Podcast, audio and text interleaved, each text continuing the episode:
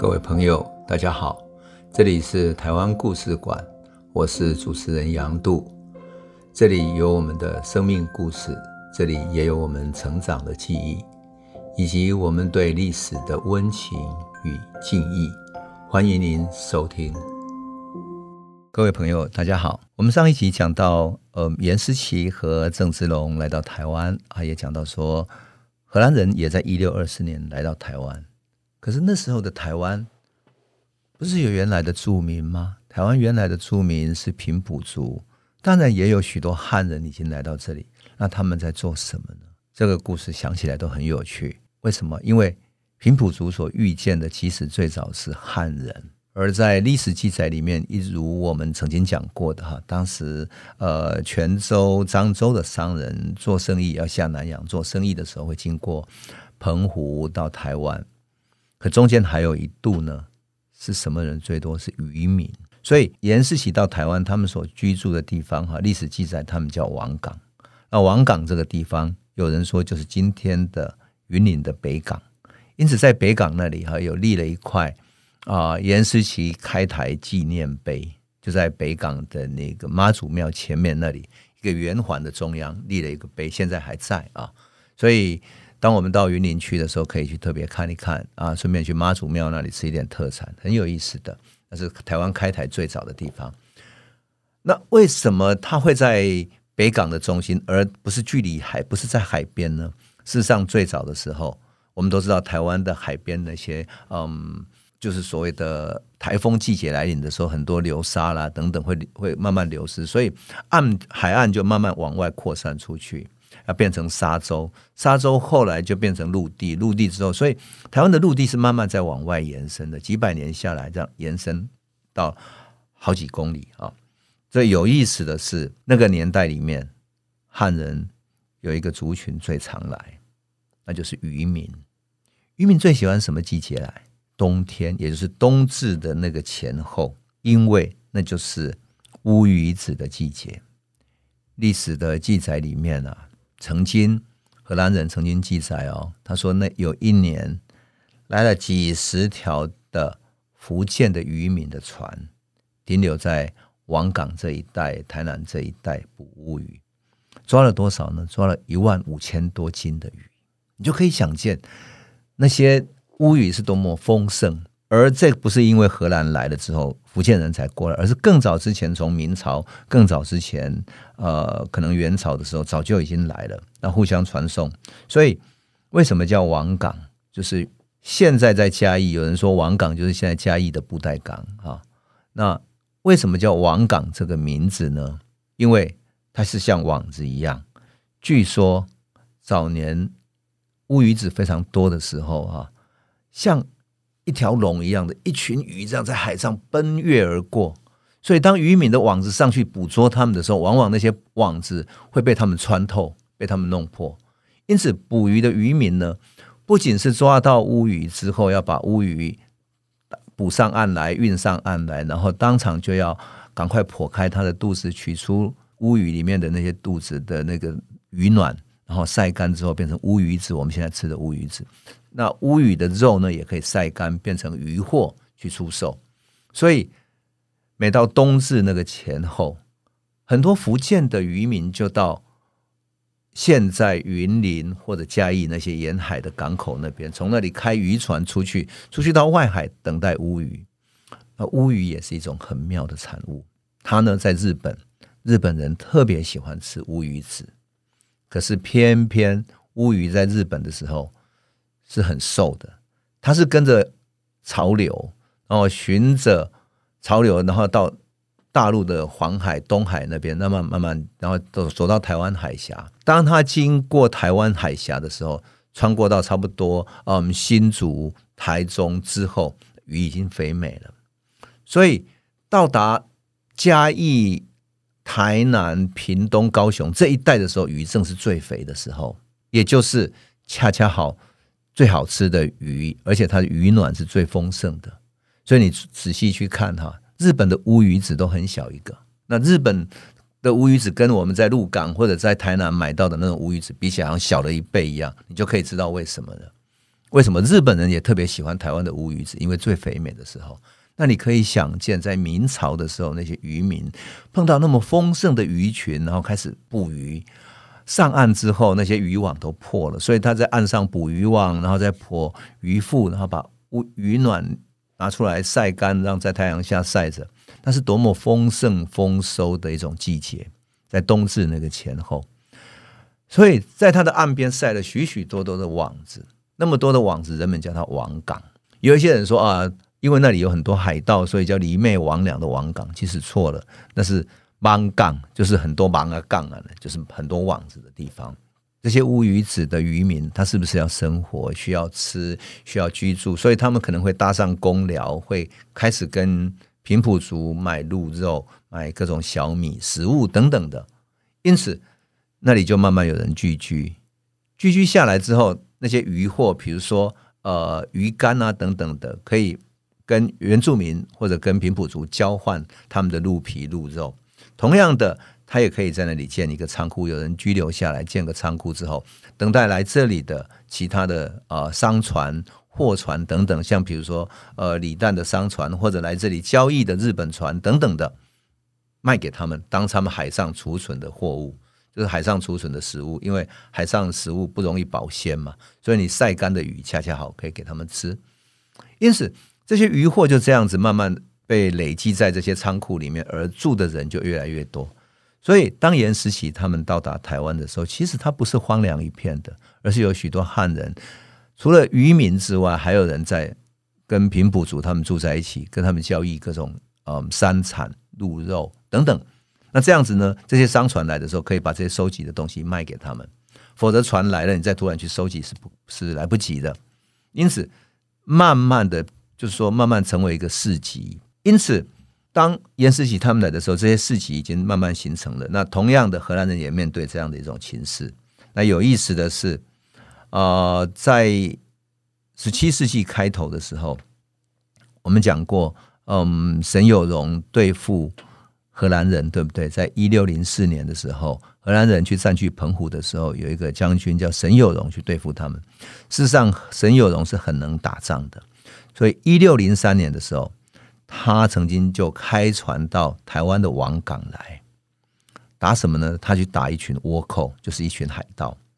那他来之前呢，就派了几个呃船，就是商人、渔民等等的哈，上岸了之后去打探消息。他们跟平埔族打探消息，发现说：哇，这一群海盗很坏。他不是好好的，一般来讲，海盗是碰到在地的人，你要跟人家好好交易，你下一次才能够买到东西。你如果这一次打坏了关系，就很麻烦。没有错，这一群海盗就是这么干的，他到处去抢东西。所以，当他派了船商跟渔民过来打探消息的时候，他们听说这一群倭寇太坏了，所以到时候你们要攻打的时候，我可以把他们的呃怎么部署的、逃到哪里去、住在哪里都告诉你们这样。所以。当沈有容发船要来台湾攻打的时候，早就已经摸清楚了。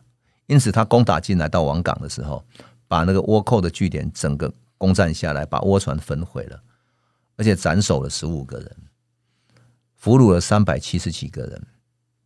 沈有容这个能打仗的战功，一下子震撼了东亚海域。那有意思的是，他的船上跟了当时六十二岁的一个作者，这个写作者叫陈第。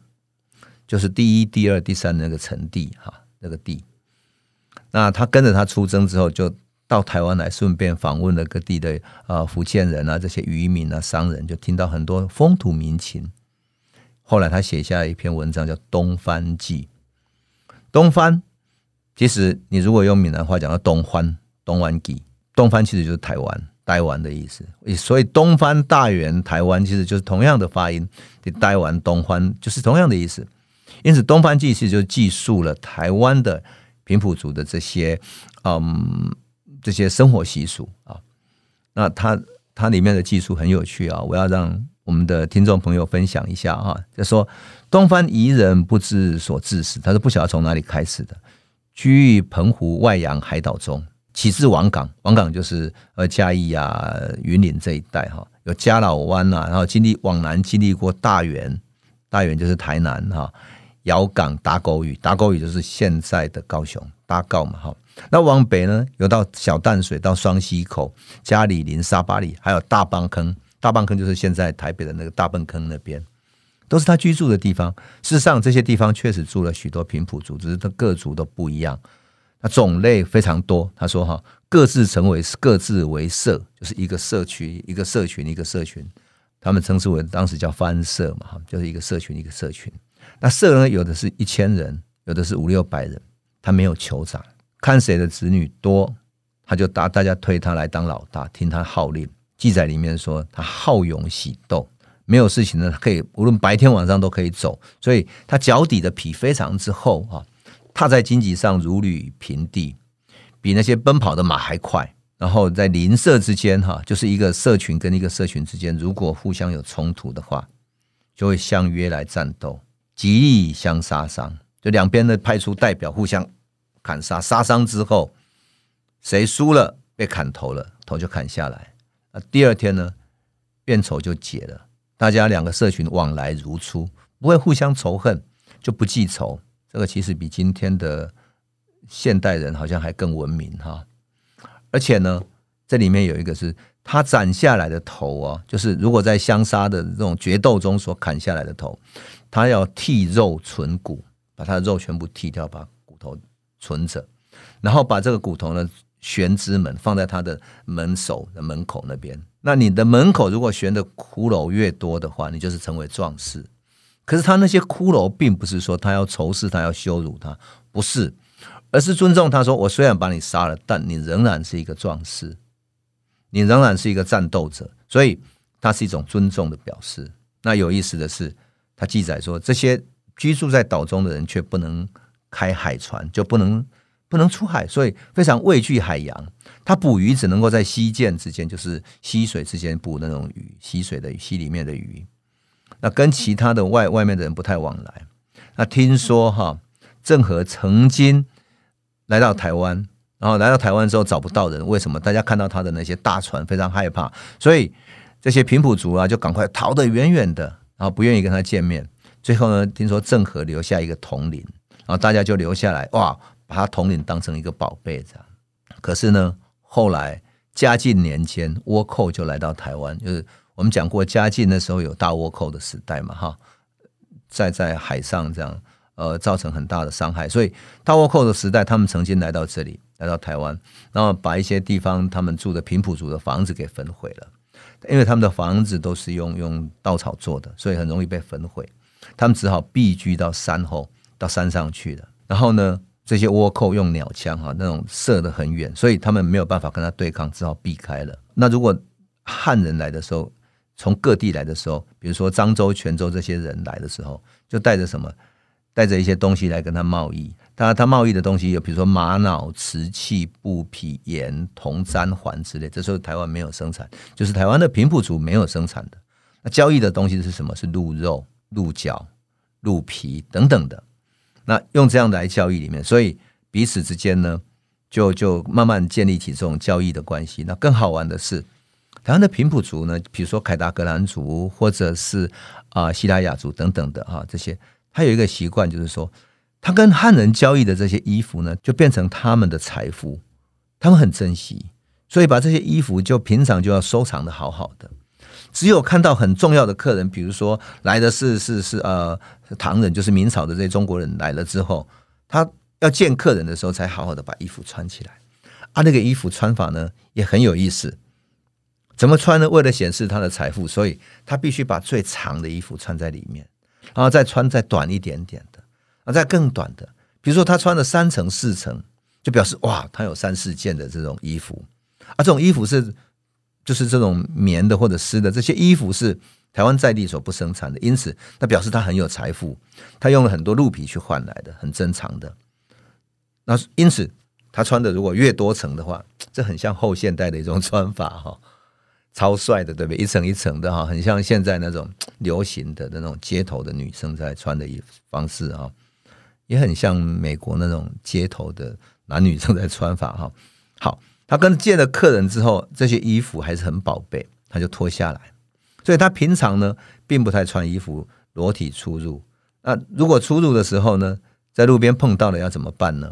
因为路路路边很窄，所以呢，他就会把身体，比如说女生如果碰到男生，他就会把身体移移过去一边，背对着外面的人，然后把他的胸，然后对着墙壁啊避开来，就这样子呢，大家穿身而过，然后过了之后再放开来，很有意思。平常都是裸体在在那里，然后如果有客人来的时候，才开始穿上这些这些待客的衣服来显示他的财富。那这是呃，成帝在十十七世纪初的记载，也就是严思齐所面对的，就是这样的一个台湾的平埔族，台湾的社会环境，就原住民的原生环境。那荷兰人一六二四年来的时候，立邦上尉在他日记里面也留下这种记载。我们来看荷兰人的观点，这个也很有趣。他说呢，这里没有城市啊，立邦上尉在日记里面写说，这里没有城市，只有村落。位于竹林中，每个人都有自己的住屋。这些住屋就像从地上高高架起的船，就是地基大约高一寻高，就是地基大概就一尺高哈。没有窗户，只有门上有个窗，照亮我看到的那个家的四个房间。一个窗户就照亮四个房间哈。这个家的房间，两个在左边，两个在右边。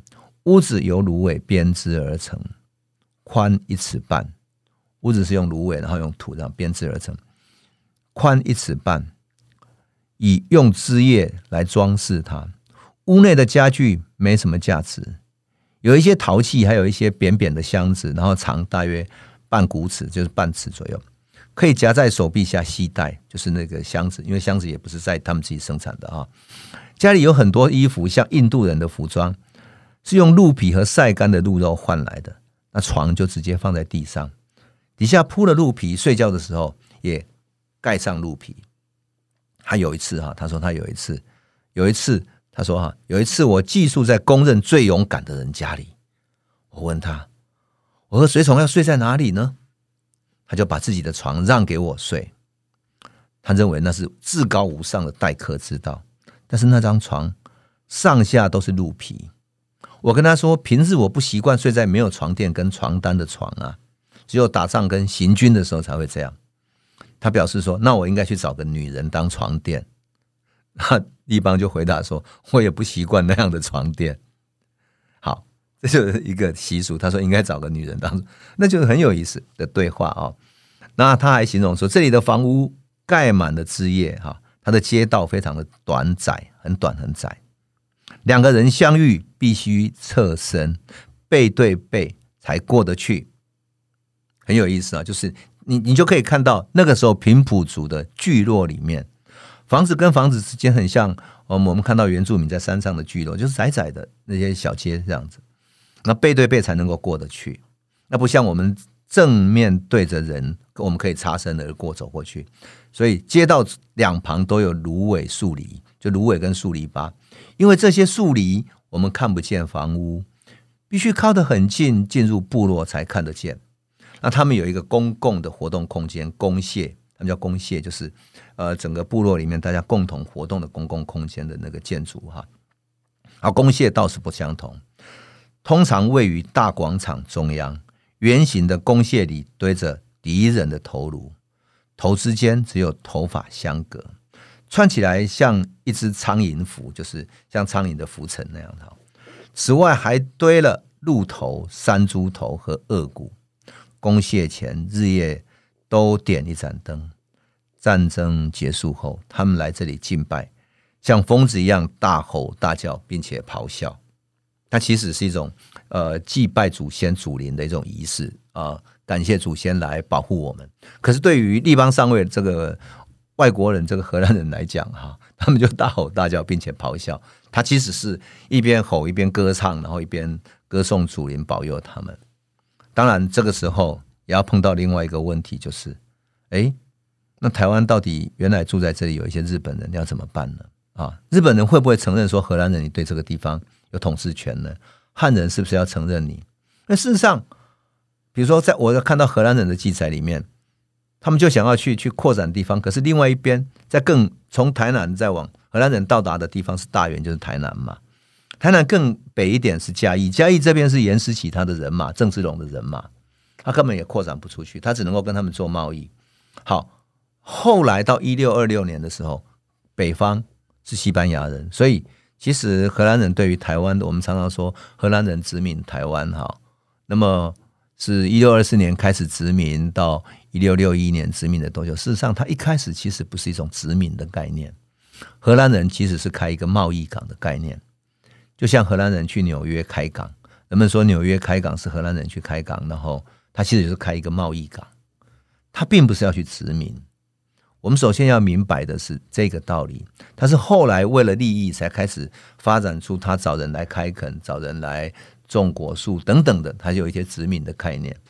所以荷兰人也好，颜思齐也好，他面对这样的一些台湾人啊，面对的台湾的平埔族，真是非常有意思的。那至于说呃在地的一些，比如说日本人啊，或者啊严思齐他们后来发生了什么关系，有一些什么故事呢？我想，我们这些故事慢慢进入很精彩的段落哈，很有意思啊、呃。我们看到早年台湾的社会街道生活场景，真的很美妙。那我自己是一个写作文学的人，因此我会注意一些细节。那我也在这些细节里面看到人的故事。我希望你会喜欢这些细节、这些故事、这些人的面貌，以及台湾最早期的社会生活的那种美妙的经验。美妙的故事，那我们下一期再来继续。这里是台湾故事馆 Podcast，我们每周一、周五会固定更新新的台湾故事，请随时关注杨度的台湾故事馆粉丝页，按赞并分享。最后，我们工商放送一下，若你对本节目有兴趣，可以购买纸本的《有温度的台湾史》。更方便您阅读。本节目由中华文化永续发展基金会制作，连震东文教基金会赞助。